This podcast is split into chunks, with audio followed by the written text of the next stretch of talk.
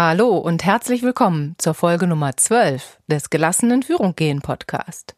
Heute geht es um die absolute Königsdisziplin beim gelassen in Führung gehen, nämlich dem Umgang mit so richtig fiesen Zeitgenossen. Finden wir heraus, ob es da nicht sogar eine spaßige Seite daran gibt. Gelassen in Führung gehen. Der Podcast für moderne Unternehmer und Führungskräfte. Hören Sie regelmäßig, wie Sie entspannt Verantwortung übernehmen und Ihren Führungsalltag mit mehr Leichtigkeit meistern. Stark, wegweisend, gelassen. Der Impuls von Frau Schulz. Heute habe ich eine schlechte Nachricht für Sie. Die Zusammenarbeit mit anderen ist generell schwierig. Nur in der Regel kommen wir da einfach nicht drum herum. Erst recht als Führungskraft führen kann man nicht allein. Ist uns irgendwie schon aufgefallen, oder? Überall lungern diese Kollegen rum. Der eigene Chef, die Mitarbeiter. Und das Hauptproblem an denen ist dann auch noch meistens, dass sie irgendwie auch noch anders sind als sie. Stimmt's? Und so wie sie sind, ist es eigentlich viel besser, oder? Dieses Phänomen nennt man Self-Hugging.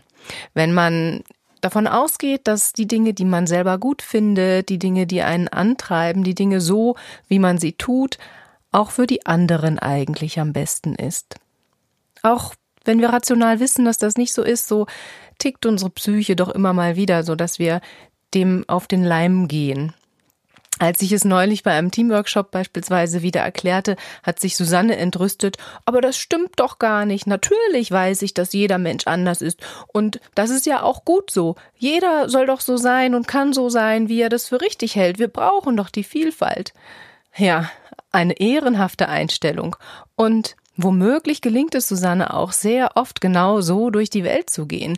Aber wehe, Wehe, jemand tritt ihr vielleicht auf den Schlips oder bringt sie in Bedrängnis oder sie fühlt sich vielleicht sogar bedroht, irgendwie einer ihrer Werte gerät in Gefahr. Ich bin mir sicher, dann sieht die Sache gleich etwas anders aus. Wie ist das bei Ihnen?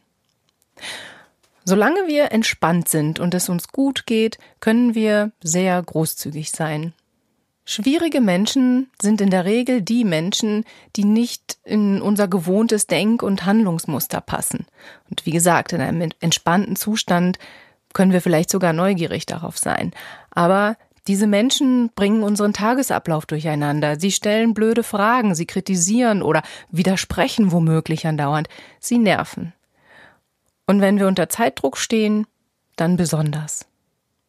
Allgemein können wir sagen, dass Menschen immer dann als schwierig wahrgenommen werden oder wir nehmen immer dann einen Menschen als schwierig wahr, wenn er in seiner Art, wie er reagiert, wie er agiert, wie er mit uns umgeht, von der Mehrheit anderer oder eben von uns selber abweicht. Und das kann dann schon auch mal zu handfesten Problemen führen. Oft aber sind Sie derjenige, den den anderen als schwierig empfinden. Das heißt lange noch nicht, dass er schwierig ist. Es ist immer so auch eine Frage zwischen, ist dieser Mensch schwierig oder kompliziert oder gemein oder blöd? Kann man schon mal ein bisschen oder einfach nur unbequem in diesem Moment. Da schauen Sie da gerne einmal ein bisschen genauer hin. Wir sagen schnell, ein Mensch ist schwierig, obwohl er eigentlich nur in Anführungsstrichen etwas unbequem ist, weil er ihre Erwartungen an die gemeinsame Kommunikation oder an sein Verhalten, was sie von ihm erwarten, gerade nicht erfüllt. Und mal ganz ehrlich, wie oft erfüllen wir wahrscheinlich die Erwartungen von anderen nicht? Also wie oft finden andere uns schwierig? Bernd beispielsweise hat erst letzte Woche von einem Mitarbeiter in seinem Team gesprochen, der konsequent die Arbeit genau so viel verweigert, dass man ihm nicht an den Karren fahren kann, aber auch niemand wirklich mit ihm arbeiten will. Also er findet genau so den, den richtigen Weg. So stellt es jedenfalls Bernd dar. Den muss man einfach rausschmeißen, war da der Tenor. Doch Moment. Hat irgendwann mal irgendwer diesen Mitarbeiter vielleicht nach seiner ehrlichen Meinung gefragt? Hat sich irgendwer mal ernsthaft für die Gründe interessiert, warum dieser Mitarbeiter vielleicht so agiert? Ich bin mir sicher, da schlummert eine Geschichte drin, die so einiges erklären kann, wenn sie denn mal ans Tageslicht käme. Da sind wir wieder bei dem Thema Miteinander reden, öfter mal nachfragen, hilft. Deshalb ist mein Plädoyer an jeden, der sich über einen schwierigen Mitarbeiter bei mir beschwert. Sei zuallererst einmal neugierig darauf, was da eigentlich ganz genau los ist. Ist doch spannend, eine verzwickte Geschichte. Wie können wir das denn mal lösen? Im Fernsehen gucken wir uns das doch auch gerne an. Warum also nicht im echten Leben? Ja, okay, ich gebe zu, das ist nicht ganz einfach und kostet ja auch Zeit und Mühe und Anstrengung, die wir oftmals nicht übrig haben. Doch ich will hier mal ein paar Gedanken in den Raum stellen, die dabei vielleicht helfen können. Erstens, wenn wir im Arbeitsumfeld einen Menschen nicht so gerne leiden können, dann ist das oft gar keine Frage des Charakters, sondern der Konstellation. Der Fachbegriff dafür, der lautet fundamentaler Attributionsfehler. Das ist das, was wir dann in dem Moment tun. Das bedeutet, wir sind geneigt, unangenehme Verhaltensweisen bei jemandem lieber als ein Persönlichkeitsmerkmal zu betrachten, also dieser Mensch ist doof, als das vielleicht mit den Umständen zu erklären.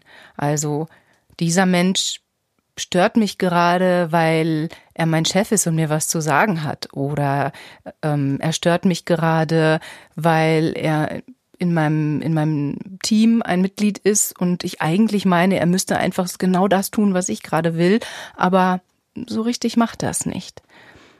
Dann schreiben wir das also dieser Person als Persönlichkeitsmerkmal zu und nicht, wie gesagt, den Umständen und der Konstellation, in der wir uns befinden.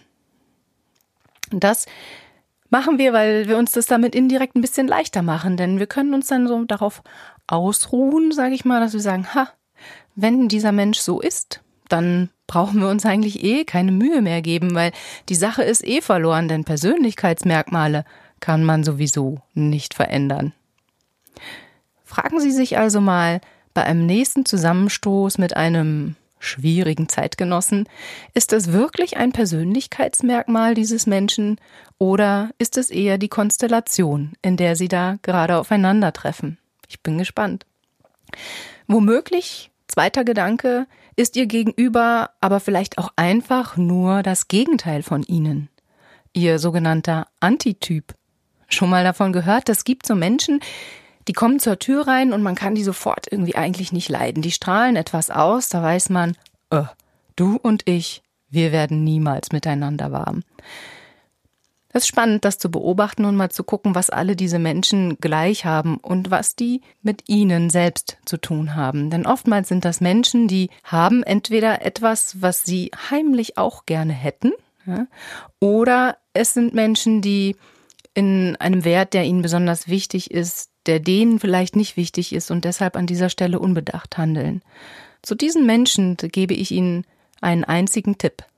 Schneiden Sie sich von ihm eine Scheibe ab.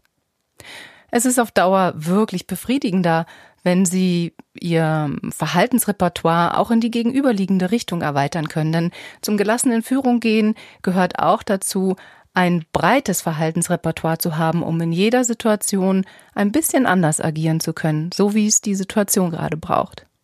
Und Sie sind dann auch schon wieder der Klügere und der wollen Sie doch sein, oder? Wer will das nicht? Und dann habe ich noch einen Tipp, den Sie wahrscheinlich schon gar nicht mehr hören können, weil man ihn an jeder Ecke immer wieder hört. Wertschätzung und so. Respektieren Sie die Unterschiede. Susanne behauptet ja auch, sie würde das immer tun. Versuchen Sie also, Ihrem Kontrahenten auf Augenhöhe zu begegnen. Klingt toll, gell? Und manchmal ist das auch echt schwer. Ich weiß, schließlich halten Sie ihn ja für einen Idioten. Wie kann man dann auf Augenhöhe mit ihm begegnen? Aber vielleicht hilft es Ihnen, wenn Sie sich dabei den Satz denken, ich kann mir Augenhöhe leisten. Und dann noch, seien Sie doch realistisch. Es gibt keine Welt ohne schwierige Zeitgenossen. Und wenn Sie sich diese noch so sehr wünschen. Beziehungsweise es liegt ganz an Ihnen, wie viele und wie schwierige Zeitgenossen es tatsächlich gibt. Bei aller Übung und aller Augenhöhe und aller Entspannungs- und Gelassenheitsübung bleiben natürlich mit Sicherheit am Ende immer noch ein paar kritische Zeitgenossen übrig. Hier empfehle ich, versuchen Sie diesen mal mit Humor zu begegnen, denn Sie können meistens den anderen ja sowieso nicht ändern. Worauf Sie aber Einfluss haben, ist, auf ihre eigenen Reaktionen und ihre eigenen Gefühle. Wie man humorvoller wird und gelassener wird, habe ich viel in meinem Blog beispielsweise drüber geschrieben. Das möchte ich hier nicht alles wiederholen, aber ein Tipp, der sehr gut funktioniert, ganz leicht ist und immer wieder ganz schnell rauszuziehen ist, übertreiben Sie doch mal die Situation in Gedanken. Wenn Sie etwas ärgert, dann stellen Sie sich im Stillen einfach vor, machen Sie die Situation immer größer, immer größer, übertreiben Sie das so richtig. Die Eigenschaft, die Sie an Ihrem Gegenüber, an Ihrem kritischen Zeitgenossen gerade stört, übertreiben Sie das so richtig. Sie werden merken, es bekommt irgendwann eine komische Dimension. Und dann müssen Sie hoffentlich lächeln und die ganze Situation entspannt sich schon ein bisschen. Und manchmal braucht es tatsächlich auch einfach das klärende Gespräch mit dem Mitarbeiter beispielsweise. So muss mit Sicherheit auch Bernd demnächst mal mit seinem Mitarbeiter ein ernstes Wörtchen reden, ein klares Gespräch führen, in dem gegenseitige Erwartungen klar nochmal formuliert werden und aber auch erfragt werden. Und hoffentlich schafft es Bernd auch mit einem milden Augenzwinkern, um gemeinsam mit dem kritischen Zeitgenossen irgendwie einen kleinen Schritt weiter voranzukommen. Und die Susanne bleibt uns hoffentlich als ein gutes Vorbild erhalten. Mein Name ist Wiebke Schulz und ich bringe Sie gelassen in Führung. Wenn Ihnen mein Podcast gefällt, dann erzählen Sie es total gerne weiter oder hinterlassen Sie mir Bewertungen und Kommentare auf Apple Podcasts. Und ähm, hören Sie auf jeden Fall beim nächsten Mal wieder rein. Da geht es um das Thema Delegieren. Auch nicht immer ganz einfach. Also, bis dahin. Ich freue mich auf Sie. Ihre Frau Schulz.